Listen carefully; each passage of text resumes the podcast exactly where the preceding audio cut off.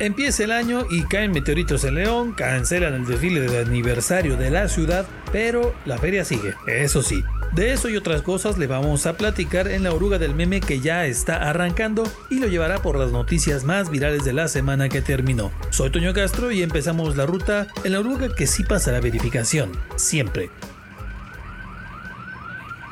Estación lunes. Farol de la calle y oscura la casa. Ese parece que le puede quedar ahorita al Parque Explora y sí, otra vez la feria va a salir embarrada. ¿Se acuerdan de que les habíamos contado que iban a instalar un lienzo charro portátil para la feria? Resulta que ese día se soltó la indignación con una nota y sus respectivas fotos con las que se mostró lo que están haciendo en el Parque Explora para instalar el mentado lienzo charro. Ya ven que ahí al ladito del museo hay una representación del sistema solar y una zona bien grande con pastito. Pues ese lo sepultaron. Sí, así, sepultado, pasto y sistema solar. Todo bajo una capa de unos 30 centímetros de tepetate y luego añadieron otra capa pero de tierra. Pero también quitaron una buena parte del pasto que está en esta zona. Ah, es ahí entre el museo y el Boulevard Francisco Villa. Bien curiosito pues, porque ahí dentro de Explora nos enseñan la importancia de cuidar el medio ambiente, el ciclo del agua, la importancia de los árboles y pastos y pues aquí afuera, vámonos al carajo, la charrería rifa y sácase con sus árboles y su pasto, al fin que hay de sobra en León. Simios imbéciles. La explicación que dio Guadalupe Robles, presidenta del patronato de la feria y de Explora, fue que este lienzo charro se instaló porque se quiere rescatar a la charrería como patrimonio inmaterial de la humanidad. Y pues, pues claro, huevo que no hay ningún otro lugar para eso. Y pues ya luego se hará una campaña para rescatar las áreas verdes de la ciudad. Digo, esperemos, ¿no? También. Bueno, total que pues la banda se da cuenta de estas ondas y le llovió pero machín en los comentarios al patronato de la feria, que ya de por sí me lo traen en jabón por los cuestionamientos sobre hacer la feria ahorita que llegó el Omicron. Ah, porque esa es otra de ese día, ¿eh? La semana pasada nomás nos habían ciscado, pero ahora sí, el lunes anterior dijo mi mamá que siempre sí, y pues dos de aquellos casos que se habían diagnosticado, pero luego dijeron que no, pues ahora resultó que sí. Sí, dos de los que les habían tomado muestras resultaron positivos a Omicron, que ahora sí fue diagnosticado por el Instituto Nacional de Referencia Epidemiológica. Como quien dice, ya, ahora sí, totalmente neta. Pero lo peor, que ni siquiera habían salido del estado estos enfermos, así que se contagiaron dentro del mismo territorio de Guanajuato, lo que quiere decir que pues hay más casos en todo el estado. Ya está, loco, me voy a la mierda. Estación martes. Ya ve que en León hay más oxos que policías. Sí, así de a tiro. Pero, pues ese día nos dimos cuenta de por qué. Y es que la alcaldesa Alejandra Gutiérrez comentó que durante los últimos tres meses han despedido a casi 200 policías municipales. Seguro se acuerdan de los ataques a tres casetas de policía donde murió uno de ellos. Pues desde entonces empezaron con una depuración de la poli y pues a los que han encontrado sospechosos van para afuera. Según lo que comentó la alcaldesa, así le van a seguir y por las liquidaciones pues no hay pedo. Lo tienen contemplado en el presupuesto, dice. Pero es un sacrificio que estoy dispuesto a aceptar. También ese día la Secretaría de Educación de Guanajuato publicó un comunicado para avisar que sí se había encontrado Omicron, pero que ni se alboroten porque el regreso a clases seguía en pie. Ya se había avisado que la fecha para regresar a clases aquí en el estado era el 10 de enero, pero como ahora sí se confirmaron casos de Omicron, pues ahí se levantó la duda. Pero la Secretaría Estatal salió a decir No te preocupes, estarás bien. La fecha de regreso a clases se mantiene y los comités que se establecieron en cada escuela van a decidir cómo será su regreso a clases. Maravillosa jugada. Claro que también mencionaron que se tenía que tomar en cuenta el semáforo COVID, pero pues estaba decidido, los chavalos regresaban a clases. Estación miércoles. Al cabecita de cebolla le están muele y muele y muele con que es bien populista con sus consultas ciudadanas y sabe que tanto, ¿verdad? Pero pues a la mera hora a los panistas también les gustó y ya están aplicándolo igual, eh, más o menos igual pues. Lo mismo, pero más barato. Ese día se publicó una entrevista con la alcaldesa de León en la que platicó que el 20 de enero se va a someter a votación de los leoneses qué obra quieren que se haga en la ciudad con recursos del municipio. Bueno, más exactamente ahí les va. Ese día van a instalar unas iPads en la feria y otros puntos de la ciudad para que ahí la raza pueda ir a votar utilizando nada más su INE y podrán escoger qué obra quieren que se hagan en la zona donde viven y además alguna obra choncha choncha grandota para toda la ciudad. Y así las que tengan más votos son las que se van a armar. No lo sé, Rick, parece falso pues a ver qué tal este asunto. Mientras ya todo está puesto para esta consulta. Ah, no, no, ¿verdad? Son consultas. Eh, bueno, ustedes entienden, ¿no? El miércoles también se soltó con todo la carrilla para Antonio Yepes el Marro. Eh, sí, el que fuera líder del cártel de Santa Rosa de Lima estuvo recibiendo candela de la buena en las redes. Pasa que los abogados del ahora preso tuvieron la idea de interponer una demanda de amparo ante los juzgados federales, argumentando que su cliente sufre segregación, maltratos crueles e inhumanos, golpes, torturas y discriminación en el penal del Antiplano, que es donde ahora está entambado. Pues sí, así como suena de loco. Lo intentaron los abogados, pero me los batearon. Y por supuesto, esto trascendió y la raza le dio con todo en los comentarios de que, pues bueno, básicamente dijeron esto. El único monstruo aquí eres tú. Estación jueves. Los taxistas cuando eran los únicos que daban servicio en Guanajuato. Ah, no, para esta colonia no voy, ¿eh? Uy, no tengo cambio. Vaya usted a buscarlo, ándele. Son 100 pesos por 3 kilómetros. Me paso los rojos y ando en el carril de la oruga. Y me vale, ¿cómo ve? Los taxis después de que llegaron las plataformas ejecutivas y ahora los mototaxis. Ya, por favor, pongan orden. Eso es competencia desleal. Ellos son ilegales. Por favor, apoyen a los locales, nosotros los pobres taxistas. Y neta que así les fue a los taxistas con los comentarios de una nota en la que el dirigente de la línea dorada, José Luis Guerrero, acusaba que en la ciudad de Manuel Doblado empezaron a operar mototaxis y les andan comiendo el mandado. Entonces piden la intervención de la Dirección de Movilidad del Estado.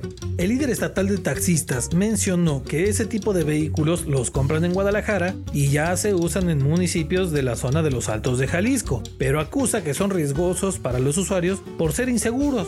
Ya ve que los taxis son bien, bien confiables y manejan bien chido todo el tiempo. Muy seguros. claro que sí.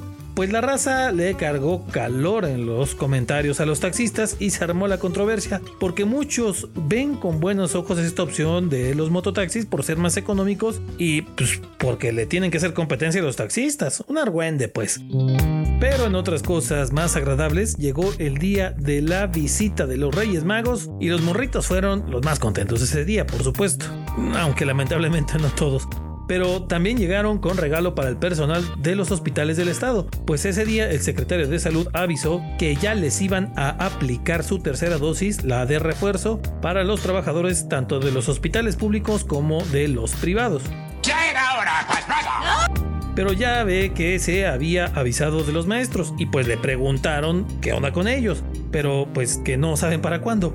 Sí, de a tiro quedaron los teachers pero según dijeron en gobierno federal, en los siguientes días o semanas ya le toca a ellos, así que ya sabe, cada quien trae su información en estos asuntos entre federación y estado. Estación Viernes. Primer viernes del año y ya empezamos con calambres. Apenas iban unos 34 minutos de ese día, o sea, apenas pasada la medianoche, y a los desmadrugados me los sorprendió un destello en el cielo que pasó en friega. Y uno que otro no sabía qué pedo y hasta se pusieron a preguntar en redes qué era. ¡Mira, un extraterrestre! ¿Dónde?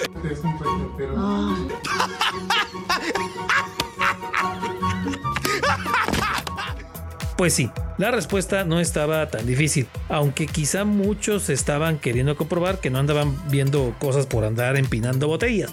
El asunto fue tan rápido que solo algunos alcanzaron a tomar algún video o foto. Una de ellas fue Ana Moreno, que lo publicó en su Twitter y vaya que se veía muy bien, aunque fuera la última parte de este meteorito que pasó. Los astrónomos de la Universidad de Guanajuato confirmaron que no era más que un pedazo de meteorito que entró en la atmósfera de la Tierra, se desintegró mientras pasaba vuelto madre por la mitad del país y como toda combustión genera ruido y pues ese fue el estruendo o el sonido que muchos escucharon cuando pasó el mentado meteorito, que sí, es un fenómeno que está totalmente dentro de lo normal. Así que tranquilos, no es otro fin del mundo fallido, es eh, nada más que ciencia. Yes, science. Pero también ese día se armó el chismecito. Bueno, chismesote en grande en el centro. Los de movilidad detuvieron a un Didi y pues no traía permisos. Entonces le iba a caer la voladora, pero le habló a sus camaradas y se armó el troco troco. Los choferes se prendieron y bloquearon un rato el López Mateos por una cosa de unos 10 minutos más o menos. Pero ya con eso hubo un desmadre en la zona y a tres de ellos me los llevaron detenidos entre uno que otro empujón y gritos y demás. Ya al final de cuentas les dejaron el carro, pero les aplicaron la multa y ya. En eso quedó. Mi manera es la manera de los dioses. Estación sábado. Y lo del meteoro fue lo de menos para marcar el inicio de un año, pues apenas al primer sábado del año y ya veíamos una desgracia muy muy gracha. Otra vez un camión de pasajeros fue chocado por un tren, aunque esta vez no fue aquí en León, sino con los vecinos de acá de Celaya. Y hay que decirlo, la imprudencia fue el factor. Otra vez intentan ganarle el paso a un tren sin medir consecuencias y por querer ganar unos minutos una persona murió y otras tres se resultaron lesionadas. Además, esta vez no fue cualquier tren, sino a este que se le conoce como la bestia. Es el que pasa por Celaya para ir hacia el norte del país y que usan muchos migrantes. Fue por ahí de las 7.30 de la mañana cuando el camión llevaba personal para una empresa, trató de ganarle el paso al tren, pero la locomotora lo golpeó y lo arrastró por algunos metros. El resultado fue uno de los pasajeros muertos y otros 13 heridos. Neta, neta, bandita, piénsele muy bien antes de acelerarle, porque ah, está complicado y sobre todo cuando traen pasajeros, ¿eh? También ese día se comentó bastante el asunto del padrecito Patito. Sí, pirata. La Arquidiócesis de León alertó que un tal Jesús Barrón se hace pasar por integrante de la Orden de los Hermanos Menores Capuchinos y de ahí les anda cobrando la raza por hacer misas en domicilios y funerarias. Entonces, ahora sí, pues ya se la saben, pídanle tarjetón a su padre para que chequen que está legalizado. Ah, ah, no, verdad, no. Estos no utilizan tarjetón como si fueran los taxis. Pero bueno, pónganse al tiro con este tipo porque no es oficial y pues vayan a salir raspados. Fuimos timados. Timados. Embaucados. Estación Domingo. Apenas al día siguiente del choque del tren con un autobús en Celaya, hubo otro similar, pero ahora en San Francisco del Rincón y con una camioneta. Fue casi a las 5 de la tarde que una familia pasaba por las vías del tren que están en la colonia ex Hacienda de Santiago, pero fue impactada por el tren y una de las mujeres que iba en la camioneta murió ahí. Y los demás pasajeros también resultaron con heridas graves, entre ellos un chavito de apenas 4 años. De verdad es bien necesario replantearnos las prioridades y no tratar de ganar el tiempo a cambio de arriesgarse uno mismo o peor, a nuestros familiares. Y bueno, en temas más agradables, ya es cosa de días para que empiece la feria. Sí, sí hay feria. Sigue en pie, con todo y Omicron. Igual y podrían ponerle un pabellón al COVID y que estén ahí sus variantes y bueno.